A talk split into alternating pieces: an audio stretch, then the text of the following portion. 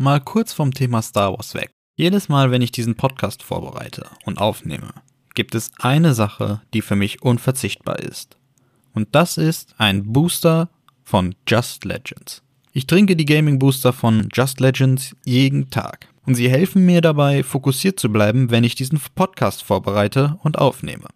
Und ich freue mich, dass ich von Just Legends die Möglichkeit bekommen habe, euch da draußen 15% Rabatt bei just-legends.com anbieten zu können. Einfach beim nächsten Einkauf bei just-legends.com den Rabattcode LifeIsForce eingeben und ihr spart 15%. Willkommen zu Podracer, ein Star Wars Podcast. Von und mit Life is Force. Kurzer Disclaimer: Du folgst Podracer Podcast noch nicht auf Apple Music, Spotify, Deezer oder Amazon Music? Dann hol das doch jetzt nach. Außerdem findest du Podracer Podcast auch auf Instagram. Ein Follow lohnt sich auch da. Hey und herzlich willkommen zu einer neuen Folge vom Podracer Podcast. Es ist wieder eine Woche vergangen und wir haben eine weitere Folge von Endor bekommen.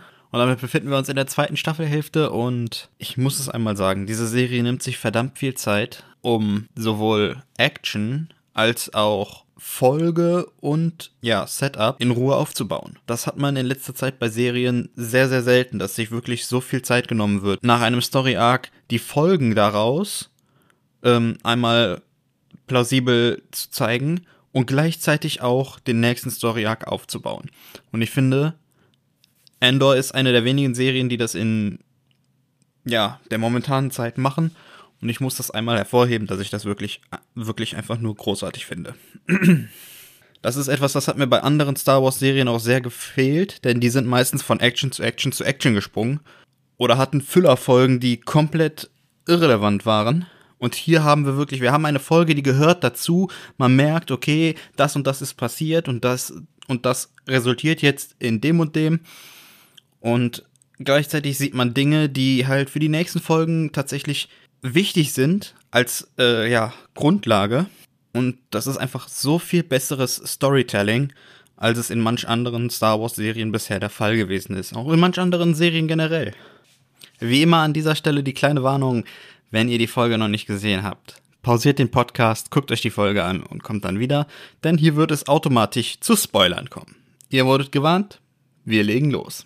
Kurzer Disclaimer, du folgst Podracer Podcast noch nicht auf Apple Music, Spotify, Deezer oder Amazon Music? Dann hol das doch jetzt nach. Außerdem findest du Podracer Podcast auch auf Instagram. Ein Follow lohnt sich auch da.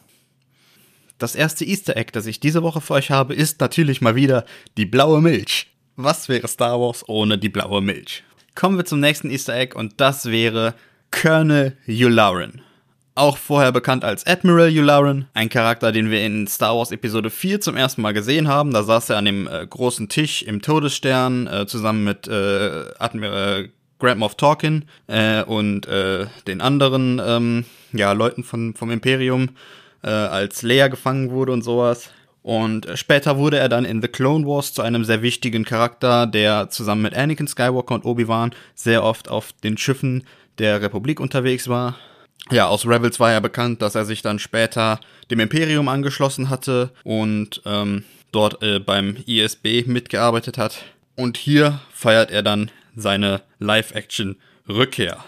Apropos The Clone Wars. In The Clone Wars konnten wir oft die äh, Jedi-Tempelwachen sehen. Und eine Maske der Jedi-Tempelwachen sieht man in Luthens Laden. Die steht da neben den, äh, neben den anderen Relikten äh, anscheinend zum Verkauf. So.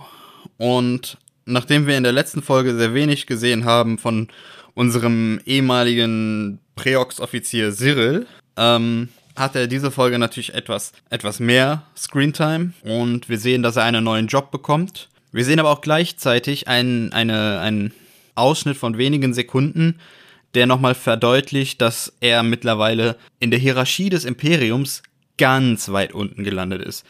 Denn auf dem Weg mit dem, mit dem ja, neuen Chef zusammen zu seinem Arbeitsplatz äh, kommt den beiden eine Maus, ein Mausdruide äh, entgegen und Cyril geht zur Seite und macht dem Mausdruiden Platz. Also quasi der untersten Druidenform, die es gibt, macht er Platz. Das ist symbolisch gesehen, ist das wirklich, er ist noch weiter unten als die Maus, denn er macht der Maus Platz. Von der Symbolik her ist das echt over the top. Außerdem, das ISB hat ja diese, diese Direktive, angeordnet und äh, mit, mit der sie quasi ein bisschen, mit, mit der das ISB so ein bisschen stärker gegen die Rebellen vorgehen darf. Das ist eine Parallele zum Patriot Act, äh, Act, der in den USA nach den Anschlägen vom 11. September 2001 ähm, ja beschlossen wurde, wodurch äh, quasi ähm, ja in den USA so ein bisschen die Überwachung der Bürger ähm, erleichtert wurde oder beschlossen wurde. Und äh, genau so eine Parallele dazu ist eben halt diese Direktive, mit der das ISB jetzt die Rebellen ein bisschen schärfer unter die Lupe nehmen darf und alles. Also mal wieder ein Verweis auf die Geschichte der realen Zeit, was wir ja sehr oft in Star Wars haben. Außerdem zeigt die Folge noch einmal die Emp Empathie von Mon Mothma, denn äh, als sie mit Luthen redet über das, was äh, er auf Aldani angerichtet hat oder er auf Aldani hat anrichten lassen, ähm, sagt er ja zu ihr, dass, äh, dass, das, dass es genau ihm darum ging, das Imperium zu provozieren, damit er es überreagiert und ähm, dass es keinen anderen Weg gibt. Und Mon Mothma sagt, aber Völker werden leiden. Und das zeigt nochmal diese, diese riesige Empathie, die sie auch in den Originalfilmen hat. Sie hat ja damals zum Beispiel extremst viel ähm, Aufmerksamkeit darauf gelegt, dass die botanischen Spione gestorben sind, um die Pläne vom zweiten Todesstern ähm, an die Rebellen ähm, zu schicken. Und das zeigt einfach nochmal, Mon Mothma sind die Völker einfach nicht egal. Ihr geht es um das Wohl der Völker. Apropos Völker, man hat es im Hintergrund nur kurz gesehen, aber es gab eventuell ein Wesen aus der Chiss-Rasse, äh, das ist dieselbe Rasse wie Admiral Thrawn. Der saß nämlich in dieser, in dieser Firma, in der quasi Cyril jetzt äh, anfängt. Man konnte es nicht genau sehen, es war leicht verschwommen im Hintergrund, aber es war definitiv ein blauhäutiges Wesen und äh, das sah sehr nach einem Chiss aus. So, und jetzt noch ein Fun Fact. Äh, die Bahnstation, in der, äh, die in der Folge zu sehen ist, die ja auch in der zweiten oder dritten Folge zu sehen war, oder in der vierten, als äh, ja Cyril quasi zu seiner Mutter nach Hause kommt. Ähm, diese Bahnstation, die jetzt auch in der neuen Folge mit drinne war, ist ähm, tatsächlich vom Drehort her das McLaren Technology Center in Surrey in England. Und ähm, super schönes, sehr clean aussehendes, äh, ja, kleines Gebäude und ich, ich finde es super. Das passt einfach perfekt in diese, in diese Szenerie von Coruscant rein. Ähm, haben sie sich auf jeden Fall einen sehr, sehr geilen Sta äh, Drehort ausgesucht. Apropos, in einer Szene, die in dem Gebäude spielt, blinken zwei Aurebesh Holo-Werbungen auf. Und zwar einmal für so ein Pitos, Pitos, Pitos, irgendwie sowas, so anscheinend irgendwas zu essen oder sowas äh, im Star Wars-Universum. Und einmal Werbung vom ISB, dass die Leute ihre Identifikationscodes tragen sollen. Ähm, das sind ja diese, diese Metallplatten, äh, die man quasi zur Identifikation mit sich tragen soll, die quasi äh, in The Bad Batch ja zum Beispiel eingeführt wurden äh, von der, äh, beim Übergang von der Republik in das Imperium und auch in The Mandalorian, glaube ich, schon vorkam. Ähm, wo wir eben schon von, ähm, von der Symbolik gesprochen haben bezüglich dem Mausdruiden. Äh, es gibt eine andere sehr, sehr schöne Szene, in der sehr, sehr viel Symbolik drin liegt als Mon Mothma auf ihrer Party mit ihrem alten Kindheitsfreund ähm, Colmar von, von John Driller ähm, das Gespräch sucht. Da gehen die beiden durch eine Tür oder ein, ein ja, oder durch Türen, sage ich mal, die alle so ein Spinnenweben-Muster haben. Also es sieht vom, vom Design her aus wie Spinnenweben halt. Ähm, und gleichzeitig spricht sie in dem Moment über ihr Lügennetz und dass die Leute denken, sie wäre die schöne Senatorin und äh, gesetzestreu und alles, aber in Wahrheit ist sie das vielleicht nicht und es gibt da dieses Netz an Rebellen. Sie, sie redet ja sehr viel über, äh, also natürlich sehr verwoben noch darüber, aber eben halt, sie spricht über dieses Lügennetz und dieses Rebellennetz und äh, gleichzeitig sieht man dieses Spinnennetz-Design wieder von der Symbolik her, wieder over the top. Ich muss das einfach immer mal wieder erwähnen, weil ganz ehrlich, das ist die beste Star Wars Serie, die wir gekriegt haben bisher. Und ich hoffe wirklich, dass die Serie ihr, ihre Qualität halten kann in den nächsten Staffeln und sich die anderen Serien vielleicht auch ein bisschen was davon abgucken. In der Szene, in der Endor sich zurückerinnert, wie die Klontruppen auf äh, Ferrix waren und äh, sein Vater da gestorben ist, sieht man in den einzelnen Cuts hin und wieder Andor von vorne. Und in diesen Momenten, wo man ihn in Nahaufnahmen von vorne sieht, ist es immer der erwachsene ähm, Andor.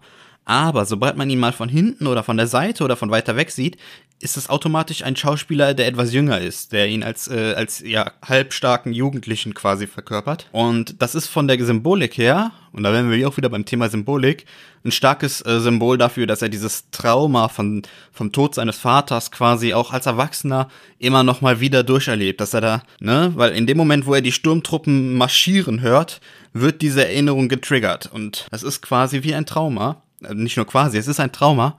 Und ähm, ich finde die Symbolik in der Szene sehr, sehr schön, dass es quasi nicht nur eine Erinnerung ist, sondern wirklich, dass er sich selbst in dieser Erinnerung so, wie er heute ist, auch sieht. Und wo ich gerade die Sturmtruppler angesprochen habe, gegen Ende der Folge sehen wir nochmal Sturmtruppler in einer Küstentruppler-Rüstung. Äh, die wurde ja zum ersten Mal in äh, Rogue One auf Scarif gezeigt. Ähm, und der Truppler, der letzten Endes Endor dann da festnimmt, äh, der wird gespielt von Sam Witwer, das ist die Synchronstimme von Darth Maul in Star Wars The Clone Wars und Star Wars Rebels. So, und nun kommen wir zu den Impressionen, also meinen Eindrücken. Und ich muss sagen, ich muss es einfach nochmal erwähnen. Ich finde es gut, dass die Serie sich Zeit nimmt, um zu atmen. Ich finde es gut, dass die Serie hingeht und sich erstmal noch ein bisschen Zeit lässt, nachdem wir in der letzten Folge sehr viel Action haben und diesmal ein bisschen auf die Bremse drückt. Ich finde das wirklich einfach nur gut. Das ist vom Storytelling her einfach so viel besser als von Action zu Action zu Action zu laufen. So, und ich finde es, wie gesagt, wirklich wichtig und auch richtig, dass hier nochmal die Folgen des Heists, aber auch die Folgen der ersten drei Folgen, also was auf Ferrix passiert und dass das Imperium da eingewandert ist, dann, ähm, dass das gezeigt wird. Weil das ist zum Beispiel, gut, wir wussten das, wir haben Szenen gesehen gehabt, dass dann, ne, Ferrix besetzt wurde, aber Endor wusste das nicht. Und ich finde, es ist wirklich wichtig, damit, das, damit der Zuschauer auch mit dem Charakter zusammenwachsen kann, dass Endor das sieht. Und ich finde es wirklich einfach nur hervorragend, dass hier so viel Wert auf das Storytelling gelegt wird. Gleichzeitig wird aber auch nochmal die Grundlage für die nächsten Stories gelegt. Äh, Endor landet im Gefängnis. Ähm, und hier kommen wir auch direkt zu meiner Theorie. Die nächsten drei Folgen sollen ja laut Angaben des äh, Producers äh, zusammengehören und einen Arc bilden, also wieder eine, eine drei Folgen äh, Story-Geschichte. Da bleibt mir nur zu sagen, wir sehen wahrscheinlich einen klassischen Gefängnisausbruch in drei Folgen. Wahrscheinlich nehmen wir nächste Folge, dass Endor in dem Gefängnis ankommt, sich da ein bisschen einlebt. Äh, in der zweiten, wie er den, äh, wieder den Plan schmiedet und äh, die Kollegen halt vielleicht zusammensucht. Und in der dritten den großen, das große Finale, den äh, Gefängnisausbruch an sich. Wie gesagt, ich, ich freue mich da schon drauf. Wenn das genauso gut umgesetzt wird wie der Raubüberfall, dann kann der Gefängnisausbruch richtig klasse, geiles Kino werden. So.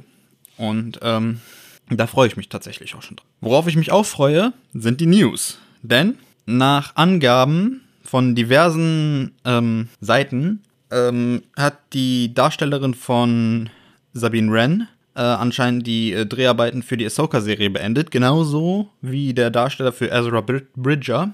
Und anscheinend sind die generellen ähm, Dreharbeiten für Ahsoka wohl auch vorbei. So, das bedeutet, dass die Serie jetzt in die Post-Production geht und ich freue mich wirklich sehr, nächstes Jahr diese Serie sehen zu können.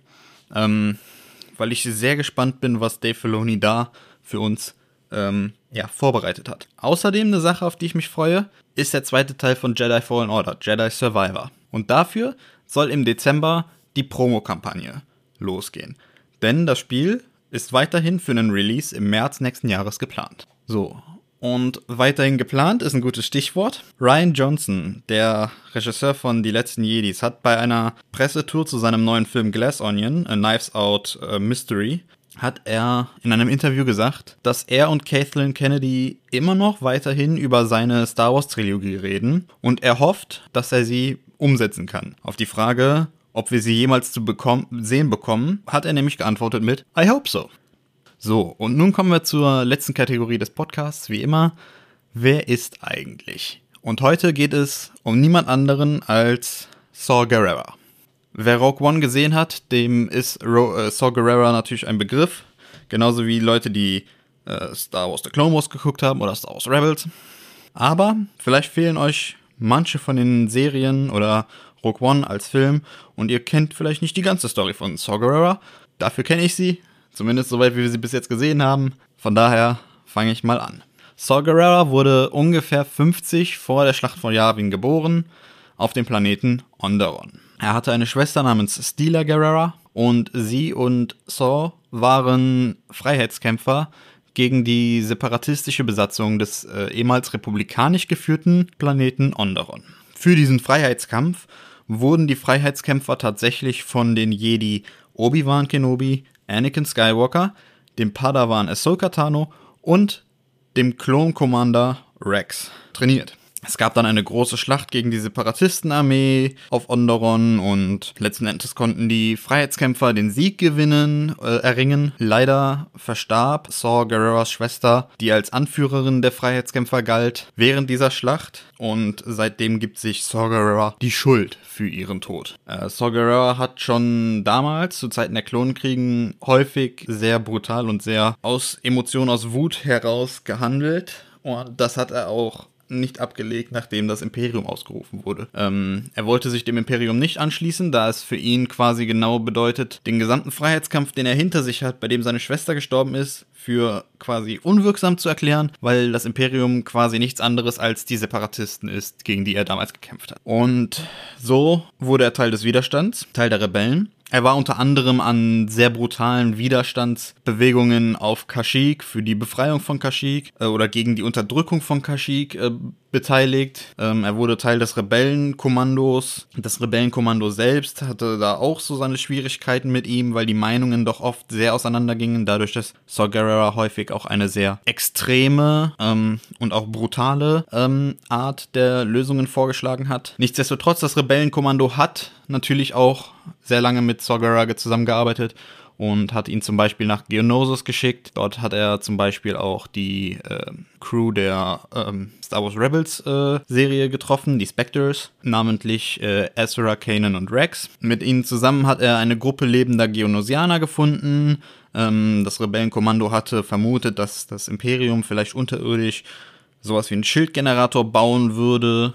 Und ähm, ja, letzten Endes waren es aber nur ein paar ja, überlebende Geonosianer, Aufgrund der Meinungsverschiedenheiten trat Saw irgendwann aus dem Rebellen, aus der Rebellenallianz aus ähm, und gründete seine eigene Rebellenmiliz, ähm, die einfach ein bisschen auch ja, terroristischer vorgegangen sind. Zum Beispiel hat Saw zusammen mit dem Schmuggler Haas Obbit ähm, die Bewohner von Celian 2 ähm, in die Schlacht geführt gegen das Imperium, um das Imperium daran zu hindern, die Zerpen Industriewerke auf Salient 1 ähm, ja, zu verstaatlichen. Und da gab es eine sehr lange äh, Schlacht. Und am Ende dieser Schlacht hat die Regierung von Salient 2 gesagt, äh, dass sie jetzt den Sturm der Zerstörung ausrufen. Ähm, so wurde das damals genannt.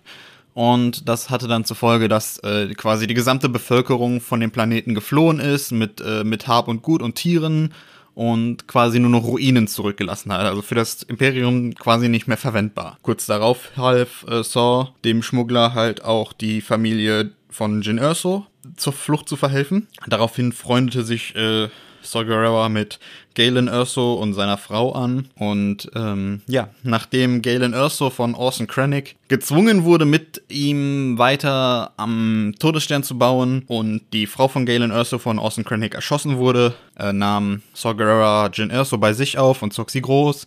Irgendwann hat er sie dann aber ausgesetzt, weil er sie einfach nicht gefährden wollte, ähm, weil er wusste, dass er halt ein sehr doch aggressiven äh, Rebellenstil führte. Und ähm, das hatte zur Folge, dass Jin Erso ihn dann erst wieder sah, als äh, sie auf äh, Jeddah bei Jeddah City war, um die Nachricht von ihrem Vater, die von einem ähm, desertierten imperiellen äh, Piloten äh, an die Rebellen überbringen werden sollte, auf Saw traf, der den äh, imperialen Piloten natürlich bei sich in Gefangenschaft hatte, ihr dann auch die Nachricht äh, zukommen ließ, beziehungsweise ihr abgespielt hat. Wie man aus Rogue One weiß, das Imperium hat den Todesstern benutzt, um Jeddah City zu zerstören. Dabei starb dann auch Saw Gerrera mit 50 bis 60 Jahren. Ja, das ist die Geschichte von Saw Gerrera, einem auch relativ wichtigen Rebellen, den wir auch äh, sehr häufig noch wahrscheinlich sehen werden, wenn es um die Rebellen gehen wird. Ähm, Für diese Endor-Serie ist er zum Beispiel auch bestätigt, deswegen wollte ich ihn unbedingt noch mit reinnehmen. Und äh, ich bin gespannt, ob es noch Lücken gibt, die gefüllt werden mit seinen Story Arcs. Ich bin gespannt, ob Forrest Whitaker es schafft, in dieser Rolle weiterhin so überzeugend zu sein, wie er es in Rogue One war. Damit ist der Podcast für diese Woche wieder mal vorbei und ich hoffe, ihr konntet wieder mal was mitnehmen. Wir hören uns nächste Woche zu einer neuen Folge vom Podcast. Bis dahin möge die Macht mit euch sein. Das war Podracer, ein Star Wars Podcast. Von und mit Life is Force.